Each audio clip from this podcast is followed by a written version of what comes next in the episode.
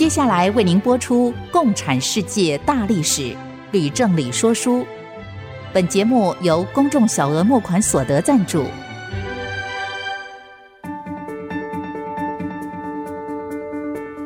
共产主义的兴衰影响近两百年来的全球局势。认识共产主义，才能掌握二十一世纪的国际发展。全球视角大历史观点。欢迎收听《共产世界大历史》，吕正理说书。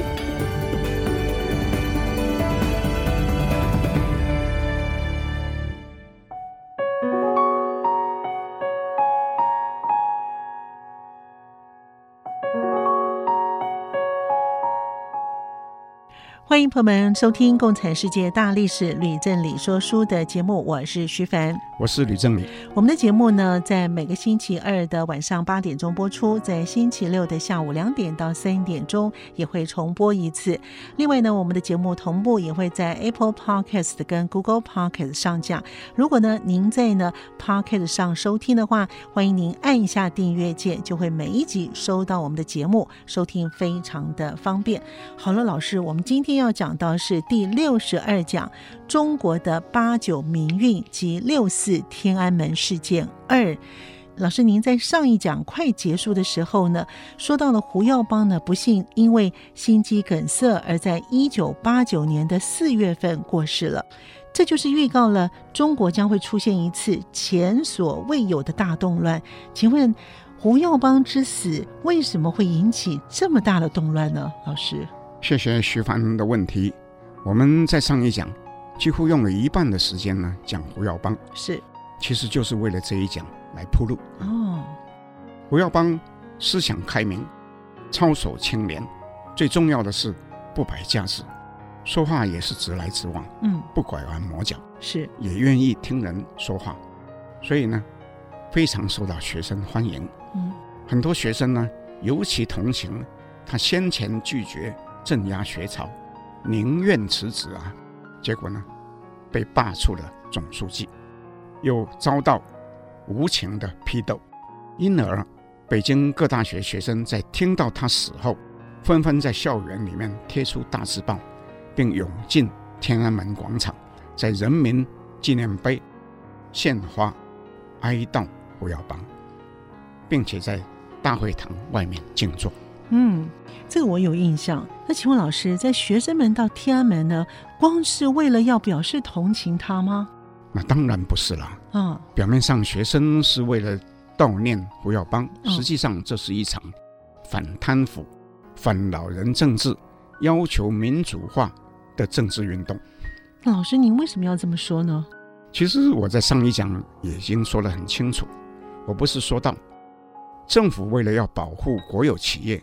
而实施原物料价格双轨制跟汇率双轨制，结果造成关岛现象。嗯，而获利最大的就是跟着一起下海的党政高官、解放军，还有太子党。那这些人能够不继续贪腐吗？那当然没有可能不继续贪腐啊。我不是也说到，嗯，中共举行十三大之后，邓小平、陈云和其他元老还是牢牢的掌握政权。那老人政治不会更加严重吗？嘿，老师，老人干政当然就可能会更加严重喽。那胡耀邦在拒绝镇压八六学潮之后被罢黜，学生们盼望的民主化运动还有机会吗？学生们呢，我想呢会相当的失望的，因为呢胡耀邦这一死呢，看起来呢民主化是更没有机会了。总之，学生的诉求是反贪腐。反老人政治，要求民主化运动，所以呢，静坐很快就转为示威抗议。学生对李鹏特别的不满，大声呼叫李鹏出来，并且提出七项的要求，其中大部分呢就是我在上面说的。诶，那这个时候的政府他如何来回应呢？政府派警察驱离学生，就引起冲突。是的。结果广场内。学生就越聚越多，从几万人一下子呢，增加到几十万人。但政府拒绝学生提出的所有要求。到了四月二十二日，中共在人民大会堂为胡耀邦举行追悼会，学生们呢只能在外面观看同步转播的电视画面。同时呢，有三名学生代表在人民大会堂外面长跪四十分钟，要求提交请愿书。政府官员呢，却根本就没有人理他。所以，老师，这个和平请愿呢，政府是不理的。那我猜学生们一定是很剧烈的反弹喽。而正是啊，北京各大学的学生大失所望，于是就在追悼会之后，合组了一个自治联合会。有一部分后来全国知名的学生领袖哈、啊，比如王丹、吴尔开西。周永军，还有封崇德和他的太太柴玲等等啊，嗯，就是在这时候呢选出来的。哦，原来封崇德和柴玲是一对夫妻档啊！哎，是的。那学生领袖决定做些什么呢？他们决定通电发起全国一致罢课，所以呢，上海、天津、西安、长沙、南京等各大城市原本就已经有了学潮。这时候就纷纷响应，哇！这下子问题闹大了。那中共当局怎么办呢？在讲中共当局怎么办之前，我先说个小故事。好，这个事情呢虽然小，影响却大得不得了。哎，老师怎么会这么说呢？是怎么样的小事变成了大事呢？这事情是这样的：赵子阳原先预定到北韩去进行一星期的访问，嗯，这时候呢不确定。是要去还是不去，犹豫不决，到最后呢，还是决定去了。嗯，这个这个事情有严重吗？那当然严重，因为赵紫阳是中共改革派的领导人，嗯、李鹏却是最死硬的保守派。中共政治局开会的时候，通常是由总书记赵紫阳主持，但是如果赵紫阳不在，就由李鹏主持。所以，当赵紫阳飞离北京之后，李鹏就在第二天召开政治局会议，讨论如何处理学潮问题，并且认定学潮是在极少数人的操纵及策动之下，一场有计划、有组织的反党反社会主义的政治斗争。哦，那这下子完了，那怎么会这样呢？不但是这样，李鹏和国家主席杨尚坤。在第二天，也就是四月二十五日，又到邓小平家里面去向他报告。邓小平听完他们的报告之后，就表示同意政治局的决定，同时发表讲话，把学潮定性为动乱。李鹏于是就根据所谓的邓小平“四二五”讲话，指示全国各大报在第二天刊出社论，标题竟然是“必须”。旗帜鲜明地反对动乱，其中说什么呢？说这是一场有计划的阴谋，是一次动乱，其实质是要从根本上否定共产党的领导，否定社会主义制度。哦，老师，我现在终于明白您刚刚为什么说赵紫阳去北韩访问，看似是一件小事情，却影响很大。哎。赵子阳怎么能够在北京就要发生大事的关键时刻去访问北韩这么不重要的国家呢？徐凡，你所说的也正是后来有很多中共史家对赵子阳的批评。嗯，说他分不清楚轻重缓急啊。如果赵子阳留在北京，政治局就不会做出那样的决议，也不会有四二五一群人。去见邓小平，而赵紫阳不在其中的事情，更不会有四二六社论刊出啊。不过我猜四二六社论一刊出来之后，学生们一定就更气了吧？那是当然了。这篇四二六社论，真正是激怒了学生，是引发六四事件的一个根源。北京三十八所学校十几万人。因而就发起大游行，沿路的标语比先前呢更加激烈。比如说什么呢？说请愿呢不是动乱，妈妈，我们没有错啊。血溅政府，新闻要讲真话，打倒关岛，北大清华，人民养大，为了人民死都不怕，等等的口号。哇，这真的是激怒这一群的学生了。那请问老师，赵紫阳去访问北韩，什么时候回到北京呢？那回来之后，对于四二六社论，他有发表什么样的不同的意见吗？好问题。赵紫阳是在四月三十日回到北京的。嗯，他后来私下承认，他在北韩的时候曾经读到北京传给他的邓小平“四二五”讲话，他表示同意。不过他解释，那是因为他认为这是内部的文件，却没有想到会被据以发布“四二六”社论。又说“四二六”社论发表之前呢，也没有发给他。所以他在回国之后，在公开场合是站在反对“四二六”社论的立场。哦，那老师赵子阳在公开场合他怎么说呢？五月四日是中国五四运动七十周年纪念日。嗯，赵紫阳在接待外宾的时候发表讲话，谈到学生运动，直接的说，他不认为中国会发生大动乱。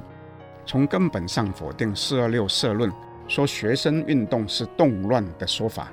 他也不认为学生是要从根本上否定中国共产党的领导，否定社会主义制度，并且说他们绝对不是要反对我们的根本制度，而是要求我们把工作中的弊病改掉，主张在冷静、理智、克制、秩序的气氛当中呢。在民主和法治的轨道上呢，来解决问题。那老师赵子阳讲得好呀，那一定很受学生的欢迎喽。是啊，赵子阳的态度，从他对上海市委书记江泽民公开表示不满呢，也可以看见。哇，这江泽民出场嘞，他可是后来的中共总书记。不过说到这边呢，我们要卖个关子，待会回来再请呢吕老师跟我们听众朋友继续的分享。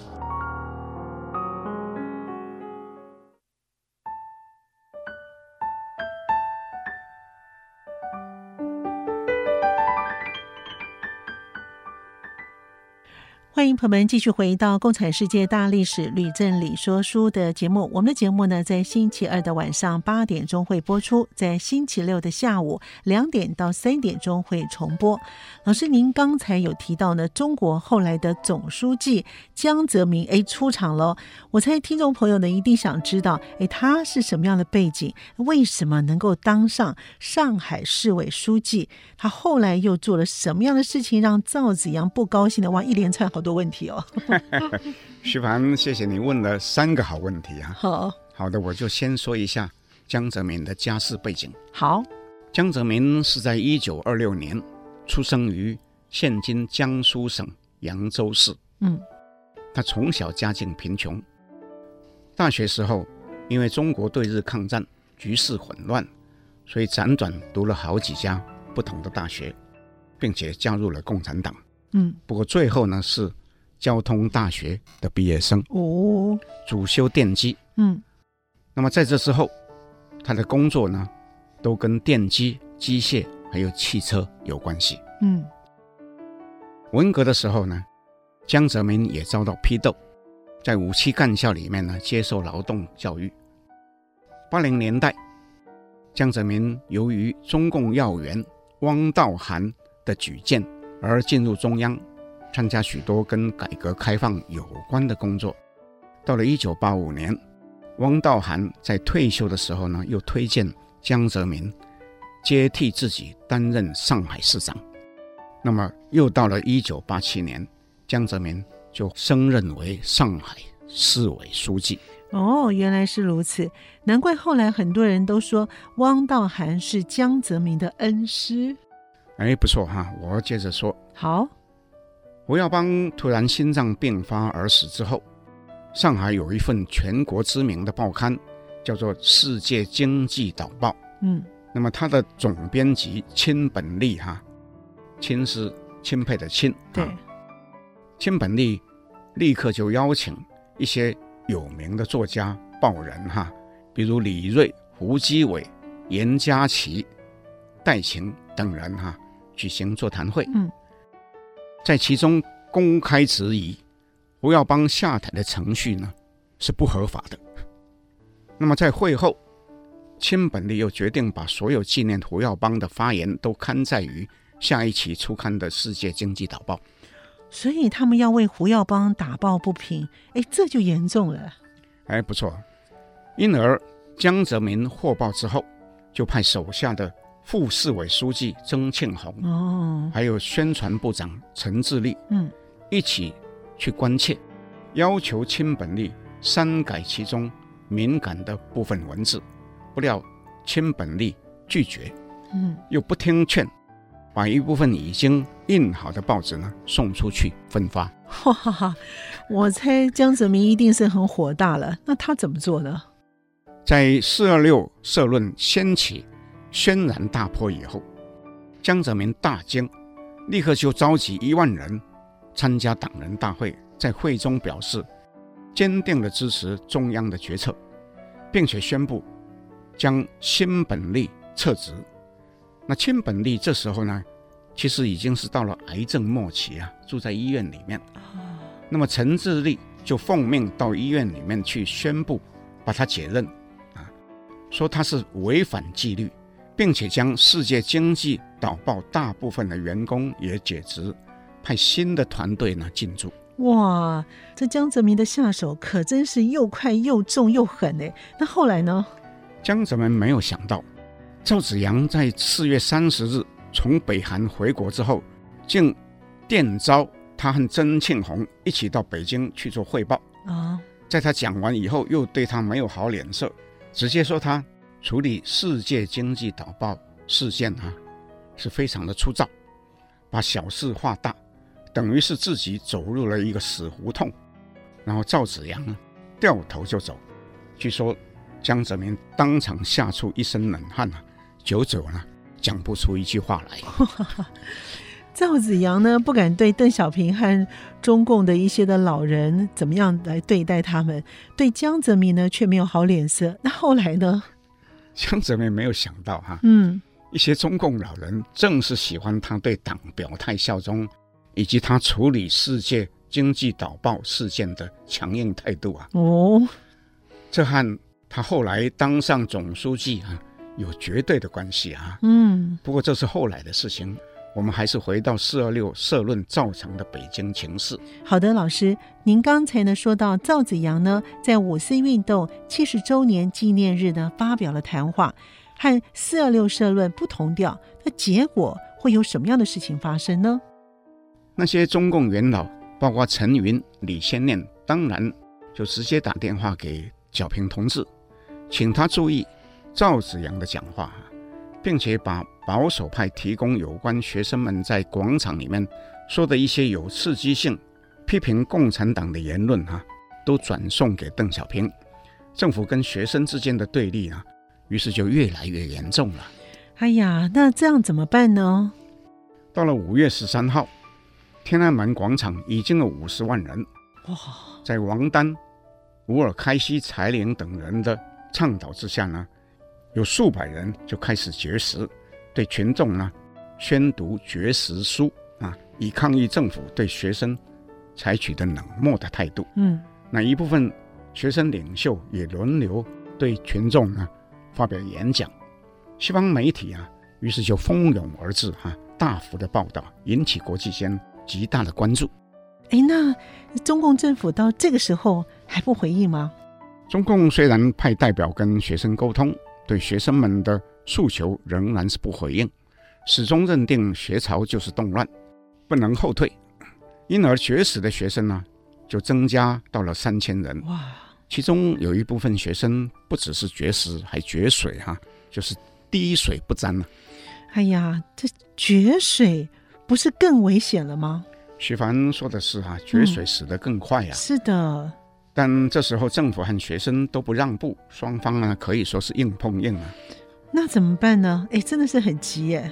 这时候发生一件大事啊！发生了什么样的大事？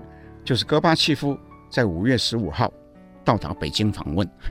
哎，老师，请问苏共总书记戈巴契夫选在这个时候访问北京干什么呢？戈巴契夫之所以呢访问北京，是因为三年前他曾经说要和中国和解，嗯，所以两国的外交单位就开始接触谈判，好不容易敲定他在五月十五号到北京访问，嗯，没有想到这时间却是北京政府最不方便接待外宾的时候，对，尤其最不方便是让戈巴契夫来，好，戈巴契夫却偏偏还是照原定计划来，嗯。那您为什么会说最不方便就是请戈巴契夫来呢？徐帆，你要知道哈，中国学生和知识分子最崇拜的是什么人呢？就是戈巴契夫。是啊，学生认为邓小平改革开放的程度和戈巴契夫相差太远了，所以呢，当学生们知道戈巴契夫要来，都非常的兴奋啊，并开始制作各种欢迎戈巴契夫的大字报。赞扬苏联的改革开放呢，比中国彻底啊。其中有一份大字报，怎么写呢？嗯，怎么写？说苏联有戈巴契夫，那中国有谁啊？哦，哇，这可是大大的刺激了邓小平了吧？不过邓小平还是很有风度啊，在五月十六号和戈巴契夫举行会谈。嗯，那么这次见面是中苏分裂将近三十年以来。双方领导人第一次会面，意义非常重大。邓小平在会后跟戈巴契夫还有雷莎夫妇一起拉着他们两个人的手，笑容满面地对大批记者说：“双方同意要结束过去，开辟未来。”诶，那还不错呀。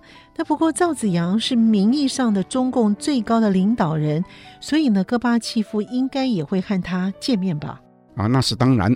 但是赵子阳在当天稍晚会见戈巴契夫时说了一些话，又得罪了邓小平。哈，这下子糟糕了。那赵子阳说了什么呢？他刺激到邓小平呢？赵子阳在谈话中对戈巴契夫说：“十三大以来啊，我们处理最重大的问题时，总是向小平同志通报，向他请示。”这段话哈、在媒体上发布以后，有很多人，特别是保守派的人士的解读，就是赵子阳把当前恶劣的局面啊的责任都推到邓小平的身上。嗯，那么第二天，游行队伍就多了一些喊新的口号，说党要总书记啊，不要太上皇啊，垂帘听政啊，误国害民啊。哇，这下子邓小平应该很生气吧？是啊，邓小平大怒哈。赵紫阳知道以后呢，知道不妙，就要求面见邓小平，向他解释。可是邓小平决定请政治局常委全部到他家里开会。赵紫阳在会中就主张撤回“四二六”社论，李鹏反对哈。嗯，根据赵紫阳的说法，在这次开会之前呢，杨尚昆、乔石和胡启立。都表示支持他，但是到了开会的时候呢，杨尚昆、乔石却都改变了态度啊，只有胡启立呢仍然发言支持赵紫阳。哇，这个政治真的不是我们想象的。我们先休息一会儿，马上回来。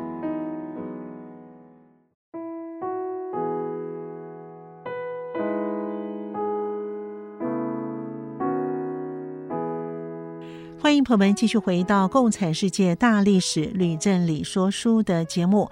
我们的节目呢，在每个星期二的晚上八点钟播出，在星期六的下午两点到三点钟会再重播一次。老师，您刚才呢叙述的情况对于赵紫阳是不利的。哎，那么请问邓小平是什么样的态度呢？邓小平等大家都说完了，才开始说话。嗯，说他认为四二六社论是对的。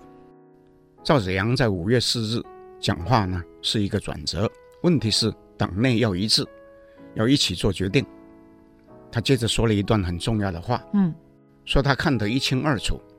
现成的例子就是匈牙利，一闹就让，让了一步再闹，再让第二步，还是不满足，再让第三步，永远不会满足，除非共产党垮台。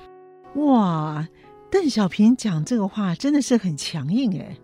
是的，不过我要重复报告听众一件事：邓小平说他看得一清二楚，部分原因是在三十三年前，一九五六年，匈牙利爆发革命的时候，他和刘少奇奉命到莫斯科参加苏共政治局的决策小组，讨论情势，同时请示毛泽东，所以是亲自参与其中啊。而最后呢，同意赫鲁雪夫出动军队和坦克去镇压学生。哦，是这件事情我记得，所以呢，这个时候他也决定要出动军队和坦克去对付自己的人民吗？老师，哎，正是哎。哦，邓小平这时候提出戒严的主张，嗯，说否则学生运动将会发展成为动乱。赵紫阳坚决反对，但是李鹏极力赞成。邓小平最后说。实行戒严，如果是一个错误，我首先负责，不用他们打倒，我自己倒下来。将来写历史，错了写在我的账上。赵紫阳在开完会，回到家中，立刻就写辞职信。不过递出去以后呢，又收回去。哎，为什么又收回去呢？他说是因为杨尚昆劝阻他，说他的辞职信一传出去。就会引起更大的动乱。嗯，这样看起来，赵子阳只是反对镇压学生，并没有想要和邓小平来对抗。许凡说的是。不过，邓小平在开完会呢，是直接叫李鹏宣布戒严吗？并没有那么快啊。嗯。当时天安门广场上人越来越多，其中绝食又绝水的已经有一千七百个人昏迷。而被送到医院里面去急救，情况危急啊！李鹏不得不就同意跟学生代表会面协商，学生就推选乌尔开西为代表。当时他也因为参加绝食而被送到医院里面去，却穿着医院给的条纹睡衣哈、也不换正式一点的衣服，就拿着氧气筒直接到人民大会堂去见李鹏啊。嗯，并且有电视转播啊。哦吼吼，他见了李鹏，又对他大声说话，问他为什么迟迟不来跟学生对话。哇，这乌尔开西对于国家领导人真的是表现的有点不太尊重，哎，有必要这样子做吗？后来确实有一部分人是这样批评乌尔开西的态度跟他的谈话，嗯，浪费了跟政府沟通的机会。对。李鹏原本就是个强硬派，当然就不高兴，那表现的就更强硬了，嗯、以至于会谈很快呢就不欢而散了。哇，那真是可惜。那后来呢？当天的下午，杨尚昆就奉邓小平的命令，召开军委会议，调集北京周边一共十三个军派部队进京啊，准备镇压学生。哇！竟然调派了十三个军，哎，那是几十万人哎，那好像是在对付外国的军队入侵一样。学生们有枪吗？他们有要造反吗？那当然没有啊，只不过是继续占据天安门广场而已啊。嗯。那老师，那是不是所有的部队都会遵照上面的指示来进军呢？这是个好问题哈。在十三个军里面，有一个第三十八军的军长。名字叫做徐勤先，他竟然在军委会开会的时候直接表示不能从命。嗯，他说宁可杀头，也不肯做历史的罪人了。嗯，啊，结果就被逮捕，后来被关在秦城监狱里面五年了。哇，这个呢，宁可杀头也不肯做历史的罪人，真是很令人敬佩耶。那后来呢？到了第二天，也就是五月十九号的清晨。李鹏陪着赵子阳一起到广场上去探视学生。嗯，李鹏面无表情，只是说：“赶快结束绝食啊，接受治疗。”赵子阳却是声泪俱下，说：“我们来得太晚了，对不起同学们了。不管你们说我们、批评我们，都是应该的。那你们要保重身体啊。”你们年轻啊，来日方长啊！我老了，无所谓了。那有一部分学生就听从劝告啊，停止绝食。哎，那赵子阳到最后已经是无能为力，只是想怎么样来救这些学生。哇，真的是听起来让人蛮心痛的哦。是啊，到了下午，邓小平在家中召开党政军要员，但是不包括赵子阳跟胡启立啊。哇，把他们排除了。是啊，在开会的时候又说一次，赵子阳在跟戈巴契夫会面的时候，把一切责任都推给他啊，所以是表示心中很愤怒啊。是，他又主张罢黜赵子阳跟胡启立，又建议由江泽民接任总书记，说江泽民有思想、有能力，又有魄力，可以担当此一重任。邓小平竟然这么快就决定要让江泽民升任总书记耶？但是为什么不是李鹏呢？李鹏不是态度也很强硬吗？那问题就是李鹏的态度太强硬，哦、形象呢非常的差，所以呢，邓小平和老同事商讨，决定以江泽民接任总书记。那么接着呢，邓小平又命令李鹏在第二天呢发布戒严令。所以终于发布了戒严了。那请问老师，那人民对于政府发布了戒严令，预备要让解放军开到天安门广场去镇压学生，有什么样的看法呢？人民当然大多是不同意用枪杆对付学生啊。对，所以呢，奉召进京的部队在北京外围就遭到百万民众截堵。哇，有军车。轮胎被放气啊，就不能再前进了。嗯，有装甲车的履带呢，被人用焊枪把他焊死。有部队呢被黑压压的群众呢给包围了。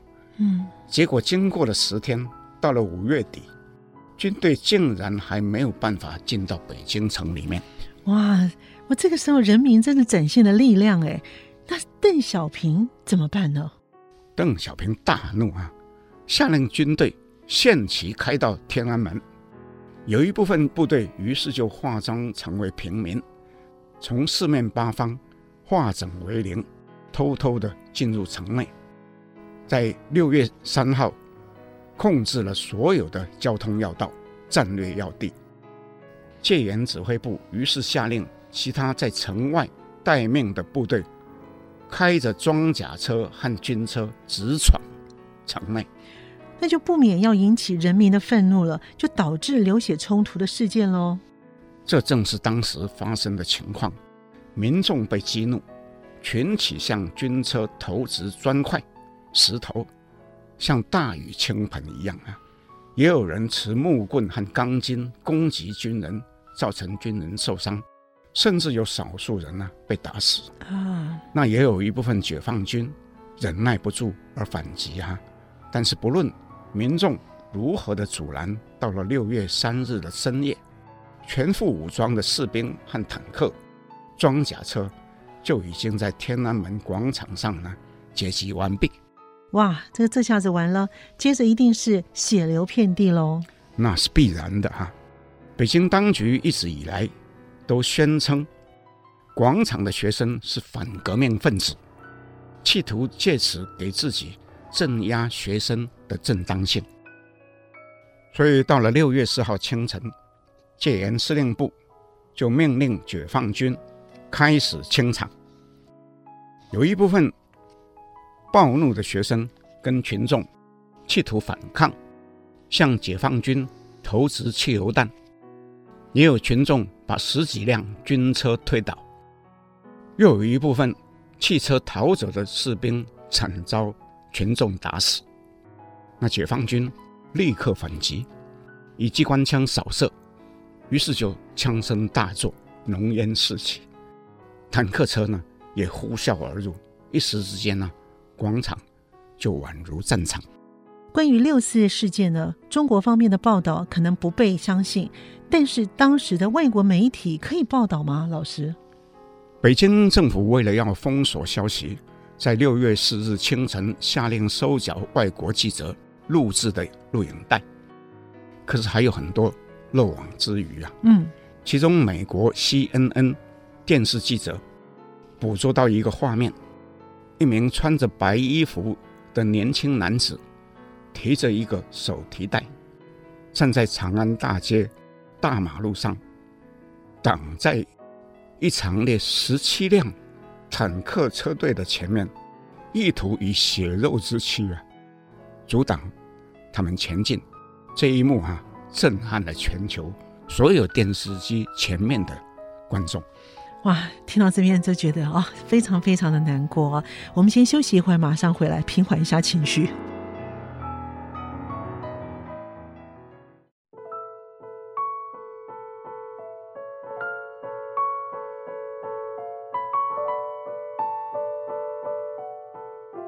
欢迎朋友们继续回到《共产世界大历史吕振理说书》的节目。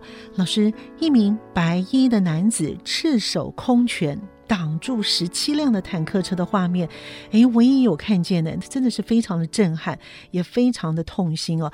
不过，我想请问老师，军队在清场广场上的学生跟学生的领袖，他们还坚守阵地吗？那当然是不可能啊。嗯，当时广场上原有。数十万名学生，但是他们看见解放军用真枪实弹清场，就纷纷逃走。嗯，只剩下几万人，到最后呢，只剩下几千人，包括大部分的民运领袖啊。其中有人主张继续留在广场内奋战，但是也有人表示不同意。这时候呢，却因为有所谓的天安门广场四君子出现而解决了。诶。四君子是谁呢？就是刘小波、侯德健、周舵和高新等四个人。这刘小波当时是在美国哥伦比亚大学的一名访问学者，跟其他九位知名的知识分子共同在香港《明报》发表一篇改革建言。后来他又决定搭机返国，直接参加学运。那侯德健呢，是一名台湾的歌星，是以一首《龙的传人》啊走红两岸。是的，周舵是一家名为四通的电子公司的高级主管，高薪呢则是北京师大的一名教师。哇，都是高级的知识分子！那其中侯德健唱的《龙的传人》呢，在台湾也是相当的红哦。我们呢都唱过。不过老师，这四君子他们做了什么样的事情呢？四君子在六月二号也决定一同进行七十二小时的绝食，并且发表六二绝食宣言。广场的学生因而就士气大振。但是他们预定结束绝食的时间还没有到，解放军就已经以武力清场啊。这时候呢，一部分民运领袖主张抗争到底，四君子却不以为然啊。最后呢，就说服了大家同意派周铎和侯德健这两个人当代表，去跟包围广场的戒严部队谈判。戒严部队获得上面允许，开放一条通道。让学生们撤离，等到学生完全撤离的时候呢，已经是早上五点多了。哇，那请问老师，六四事件究竟有多少人死伤呢？根据国务院发言人袁牧的报告，军队死伤达到五千多人呐、啊，比学生及民众受伤两千多人还多啊。嗯、学生呢？跟民众死亡也不到三百人了，但是呢，同情民运的人士不相信这些数字，说至少呢有两千人死亡啊。那么其他来源也有很多不同的数字，不过大多不可靠，所以我就不再引述了哈。嗯，好的。那么我想再请问老师，六四事件结束之后，中共如何秋后算账呢？六四事件后，中共召开会议，罢黜赵紫阳所有的党政职位。但是赵紫阳拒绝接受支持动乱跟分裂党的指控，也拒绝自我检讨，坚决不肯认错。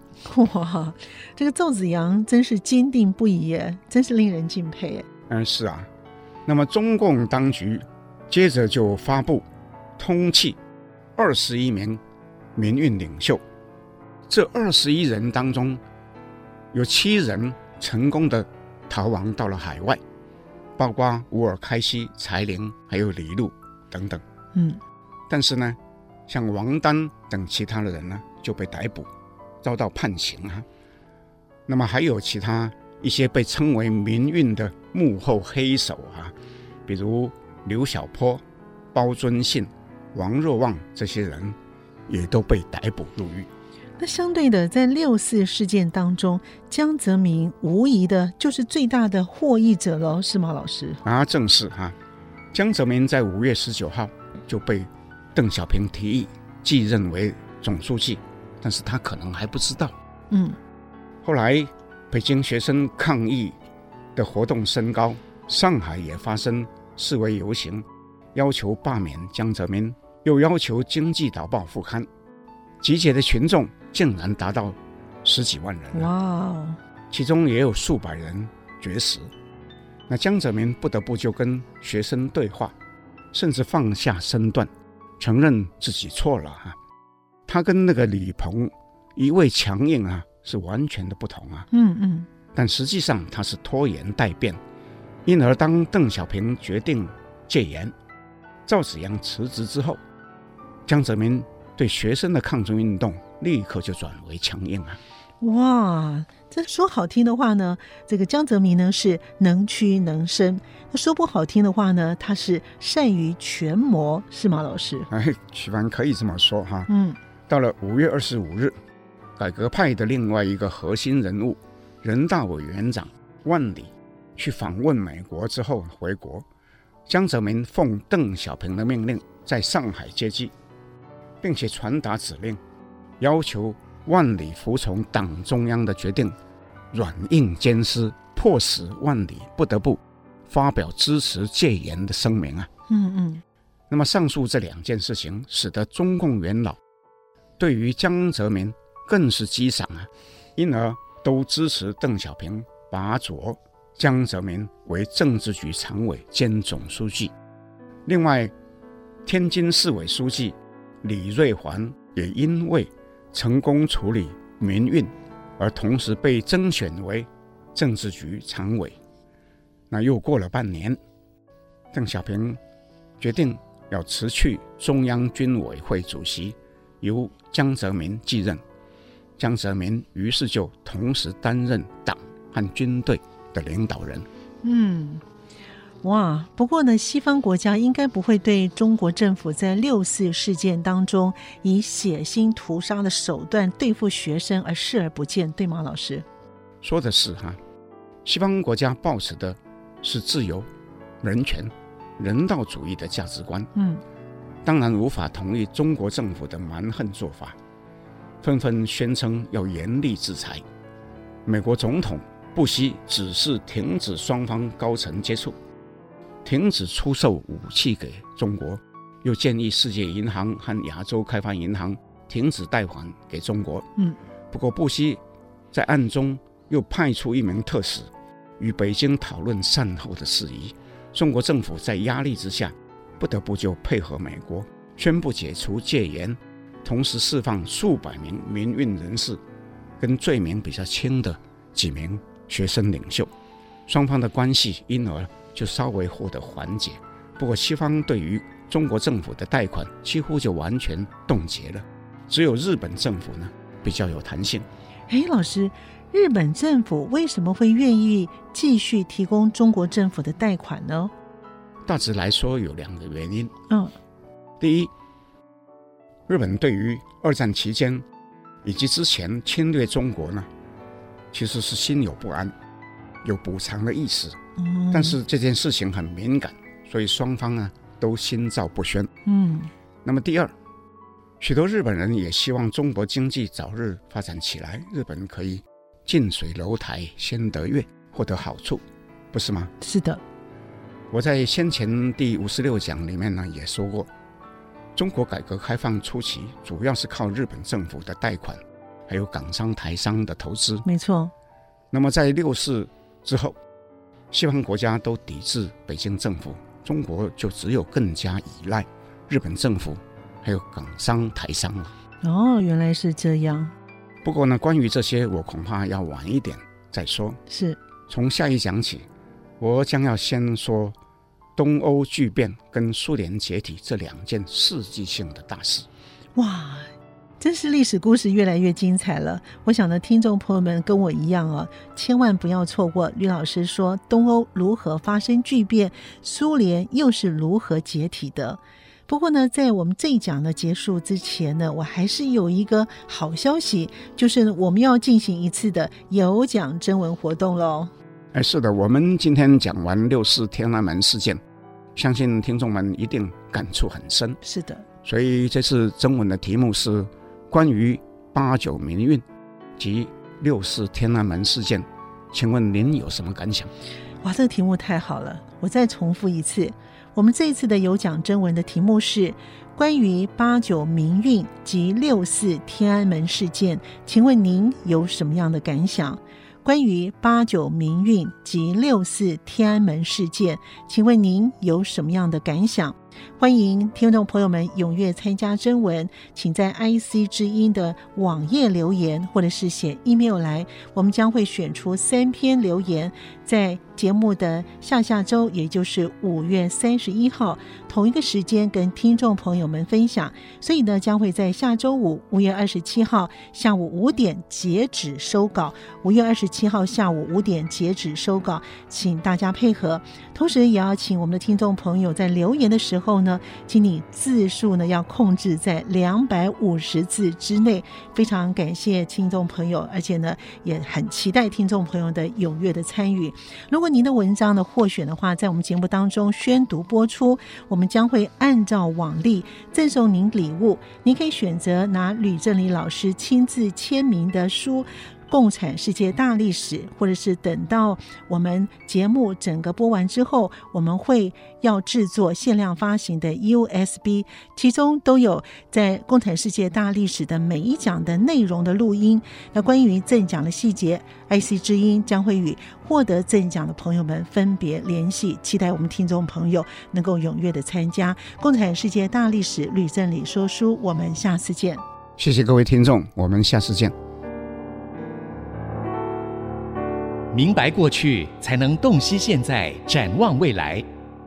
共产世界大历史吕正礼说书节目由公众小额募款所得赞助播出。